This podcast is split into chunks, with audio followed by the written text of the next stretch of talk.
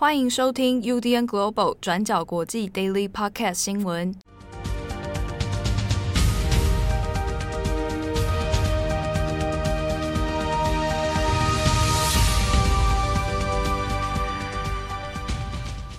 Hello，大家好，欢迎收听 UDN Global 转角国际 Daily Podcast 新闻。我是编辑七号，我是编辑惠仪。今天是二零二一年八月十三号，星期五。好，首先我们来更新一下阿富汗的事情啊，现在这个状况是急转直下了。对，我们其实有跟大家更新过嘛，塔利班在这个星期几乎是每天都攻下阿富汗的一个省会哦。那外界其实对于阿富汗的情势也是越来越悲观了。那在昨天星期四，塔利班又再度拿下阿富汗重要的一个战略位置，叫做加兹尼，以及阿富汗的第三大城市赫拉特，还有第二大城市坎大哈。那我们来稍微讲一下这些城市为什么重要。那首先是重要的战略位置，加兹尼。加兹尼距离阿富汗首都哥布尔只有一百三十公里。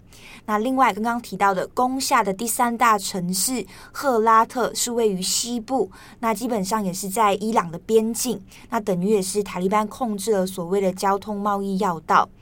那至于第二大城市坎大哈，其实对于塔利班来说有一个非常重要的战略意义，因为坎大哈曾经是塔利班的大本营，而且这边也有阿富汗的国际机场，同时也是当地重要的农业跟工业的出口重镇，所以塔利班已经是拿下这三个重要的省会了。所以可以看到，就算阿富汗政府现在仍然是还有在控制着阿富汗的中部地区，但是塔利班已经完全控制了阿富汗的北部、西部还有南方的边界，所以初步判断很有可能是会在这本周末就直接占领了首都哥布尔了。好，所以现在美国打算怎么做呢？那介于可以看到情势是不断在恶化嘛。美国的拜登政府这边其实也是有向阿富汗临时增加派出了大概好几千位的士兵来协助撤离的。美国的国防部发言人科比就表示，美国现在已经在哥布尔的国际机场部署了大概三千名的美国士兵，然后来帮助美国的大使馆的文职人员做撤离。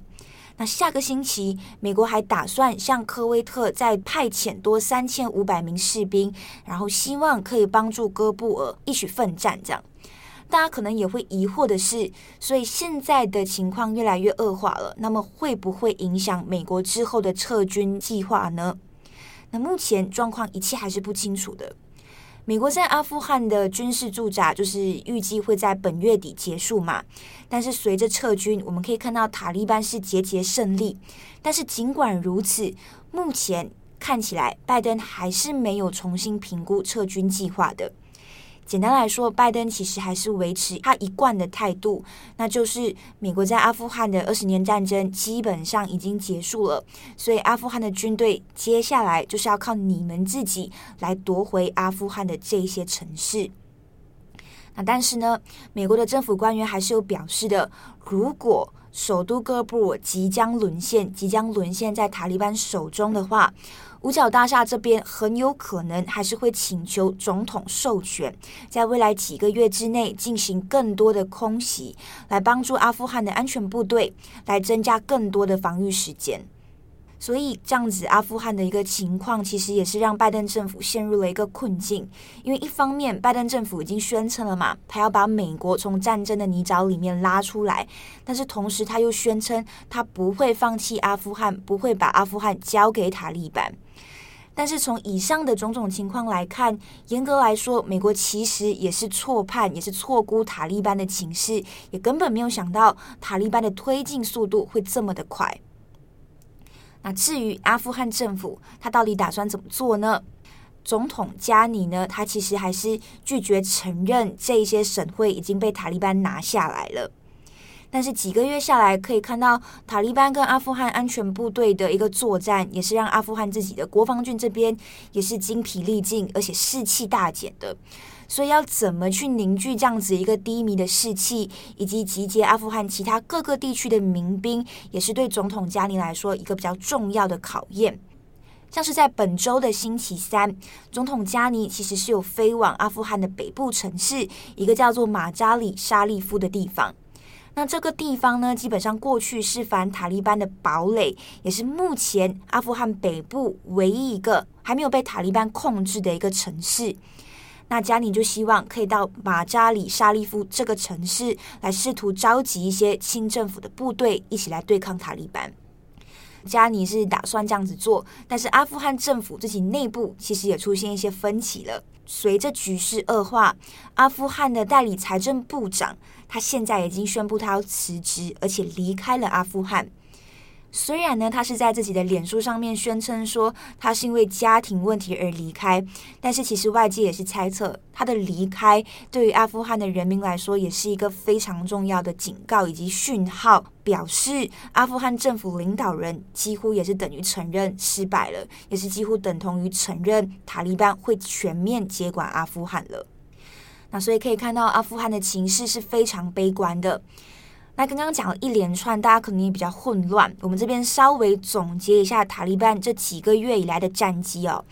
那自从五月份开始，美军呢、啊、还有其他的国际的军队已经是开始撤军了嘛。那塔利班在这之后，其实就发动了很多的军事行动，控制了阿富汗大部分的农村地区。但是过去几个月，塔利班虽然是控制了大部分的农村地区，但是一直不能成功占领主要城市。但是，一直到现在，情势已经完全翻转了。塔利班在过去六天之内，已经控制了阿富汗全国九个主要的首府城市，而且大部分都集中在北部。所以，目前为止，塔利班已经占领了阿富汗四百多个地区中至少一半以上的地区。那好，以上基本上就是阿富汗塔利班的最新状况更新。那一样，我们也会把参考文章放在今天的资讯栏里面。好的，那接下来我们来看一下日本跟中国的豪大雨哦。那日本呢，现在在广岛、长崎县这些地方呢，那现在因为豪大雨的关系，目前都已经在今天的八月十三号早上，那有陆续发出了警报。那我们看一下，截至我们现在录音的时间呢，已经有发出避难指示的地方哦，有包括广岛县，啊，包括长崎县、熊本、大分、福冈、新潟、岛根、佐贺，还有鹿儿岛。好，那这几个地方里面，现在目前以广岛的状况比较被人注意哦，因为它的包含淹水、包含泛滥，现在已经陆续在发生。那广岛这边呢，气象厅预测可能接下来的雨豪大雨量哦，还会再持续几天的时间。那各地可能要开始进进行准备避难哦。那现在这个警报目前，因为它警报有分成五个等级，好，那如果是最高的第五级的话，那就应该要来采取直接的紧急避难哦。好，那目前并不是广岛整个都有在发布第五级哦。但是呢，现在已经在我们录音的中午时段呢，那有一些村落现在发出的是第五级的避难警报。好，那现在因为这个比较担心的是，以季节来看，那过去这段快要到这个盂兰盆的节庆的时候呢，那都有发生这样西日本地区的豪大雨问题。那过去几年，当然包含九州哈，包含西日本几个地区都发生了很严重的后续的，包含淹水啊。那包含这个泛滥成灾啊等等哦，所以这一次其实各地也算是不敢掉以轻心哦。那早上这个中央政府呢就已经有去做了紧急的啊指挥中心，好，那来严严防说接下来可能会出现的各个灾难哦。好，那我们这边来看一下，是目前呃还没有传出什么大批的灾情啊。那已知的，我们在录音时间的时候呢，呃，长崎县这边是因为有发生土石流，那已知有一个人死亡了。好，那这边也跟大家来呃讲一下这个警戒，日本警戒的分级问题哦。因为其实在看日本相关新闻的时候，常会说啊，警戒第四级 （Level Four） 或 Level Five 这样子。好，我们来看一下它的这个警戒分级是怎么一回事。它分成五级，那通常在第一级最低的。最低阶段的时候呢，这个他的意思是说，哎，你要开始注意一下，可能有好雨的相关新闻跟资讯啊，那心里面稍微注意一下就可以。那如果是到第二级的话，第二集是开始会有新闻发布一些，比如说泛滥注意啊，或者大雨注意的相关资讯。那这个时候人们所采取的行动呢，主要是说，哎，你确认一下，如果需要避难的话，哦，那有哪些路线？哦，你只要确认一下这些资讯就可以。到第三集的时候，第三集可能是比较常见的哦。第三集的话呢，是通常已经发布了大雨警报了啊，那或者洪水警报已经出来了。那这是等于是说灾情可呃现在的现象，大雨现象应该是现在进行式。那原则上会以高龄的这个居民哦为避难的第一优先啊，就是因为因为考量到高龄的人、老人他可能要避难的时候比较不方便，所以呢第三集的时候是尽量让高龄的人士远离比较危险的区域啊，比如说有的会先说那不要，如果万一容易淹水的话，那不要在一楼，你可能移到比较高楼层或者是比较高的地方，或者说可能高龄人士就先去避难所这边先待命哦。这是第三集，但是因为过去从几个新闻事件来看，或者一些民众的调查来看，其实到第三集也未必大家真的会照着去做避难哦。那再来是第四集，也就是现在广岛地区现在有发布的。好，那第四集的部分呢，是已经有泛滥危险的情的相关资讯，以及土石流灾害的警戒资讯了。原则上，在第四集的时候，应该就要去做全员的避难。好，你要尽量远离会发生灾情的场所。好，尽量可以去到社区地区方面的一个避难所。这是在第四集。那么到第五集的时候呢，已经已经是来到呃。泛滥发生，然后大雨特别警报了。这个时候，因为已经涉及到生命危险，所以呢，到第五集的时候，原则上就是全员一定要去避难。好，那到第五集其实已经算是蛮严重的了。好，那未来这几天可能要留意一下西日本的状况哦。那希望是不要发发生什么太严重的灾情。好，那再来是看一下中国的湖北。好，那湖北省现在也因为大雨的关系，现在也是状况不太妙。好，那先前我们之前看过，在这个这河南郑州的状况嘛，那这一次湖北呢，在灾情传出之后呢，十三号的时候就已经有公布了相关的罹难跟撤离的人数数字哦。那目前已知有二十一个人罹难，那有六千多人现在是撤离哦。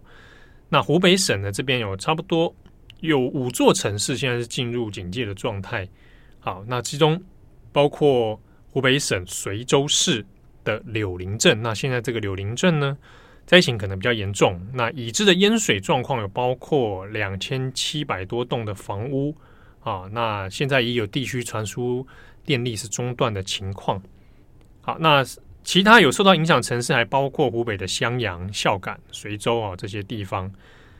那中国官方的相关新闻里面是说，湖北现在已经有七百多个水库，现在是超过淹水的警戒水位了。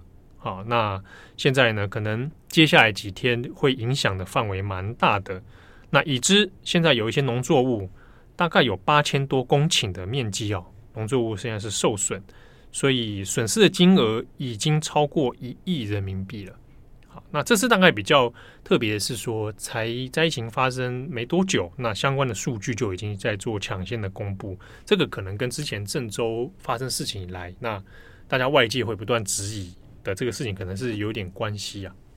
好，那我们下一则来看一下南韩，南韩娱乐圈，南韩的那个 Big Bang 的成员胜利呢，被判刑三年这样子的一个新闻。大家应该还有一些印象，Big Bang 的前成员胜利，因为在二零一九年经营他的夜店，发生了性犯罪丑闻的一连串事件，包括他在他的夜店就是性侵，以及安装所谓的针孔摄像机，还有传出来一些聊天室的不法讯息，还有关于警察腐败等等一连串的问题。当时候是牵扯出很多南韩的偶像名人，算是震惊整个南韩的娱乐圈。那到最后呢，胜利的形象也是一瞬间跌入谷底嘛。那他在二零一九年三月的时候宣布他会退出 Big Bang，同时也会退出整个娱乐圈。那胜利在当时候是被控了八项罪名，包括海外赌博、参与性交易、安排性交易，然后还有违反外汇交易法等等这样子一连串的指控。但是呢，这起案件在去年二零二零年一月的时候是没有获得起诉处分的。胜利呢，接下来也在二零二零年的三月就低调入伍了。那因为胜利到最后是入伍进了军队，所以相关的这个案子到最后呢，就转交给军事法院来做审理。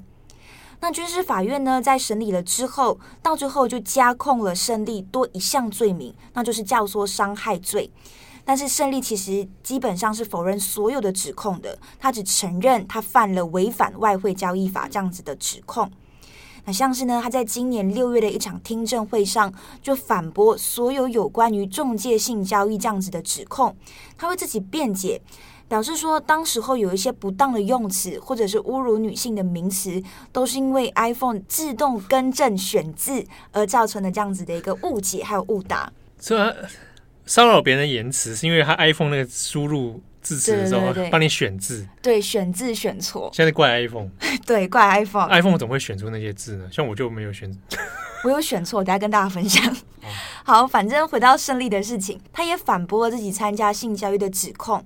然后他还说什么？他说：“我当时候是一个很年轻，也是一个很受欢迎的一个偶像团体。我是那种根本不需要付钱才可以跟人家发生关系的地位，帮自己做了一个这样子的辩解。”但是反正到最后，历经了一年多的审判啊、听证会种种种所有的一个审理，南韩的军事法院在星期四，昨天八月十二号的时候就宣判，胜利呢犯下了九项罪名，判处三年的有期徒刑。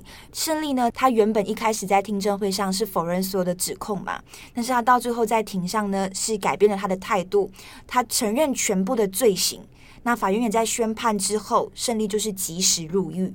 好的，我我记得我们之前重磅广播好像有一集有讲过 Big Bang，蛮久以前了。嗯，对，如果大家有兴趣的话，可能可以用关键字搜寻看一看。我印象中是有讲重磅吗？对对对，那个时候重磅广播好像才一集才二十分钟还是三十分钟吧？居然是那个年代，在那个年代，对，就那时候就在讲他们他们的那个性丑闻的事情。如果应该是没记错啦，蛮久以前了。你刚说你选字怎样？我之前我记得我刚来的时候啊，我就要因为我是用拼音嘛，那我就要打那个。哦哦哦，我想起来了，我想起来了。好，就拼音有时候不小心会选错字。不是，你就选太快。我是要打音档，我就要说那个音档，我要传。我觉得你这个故事可能不要再说了，那就算了。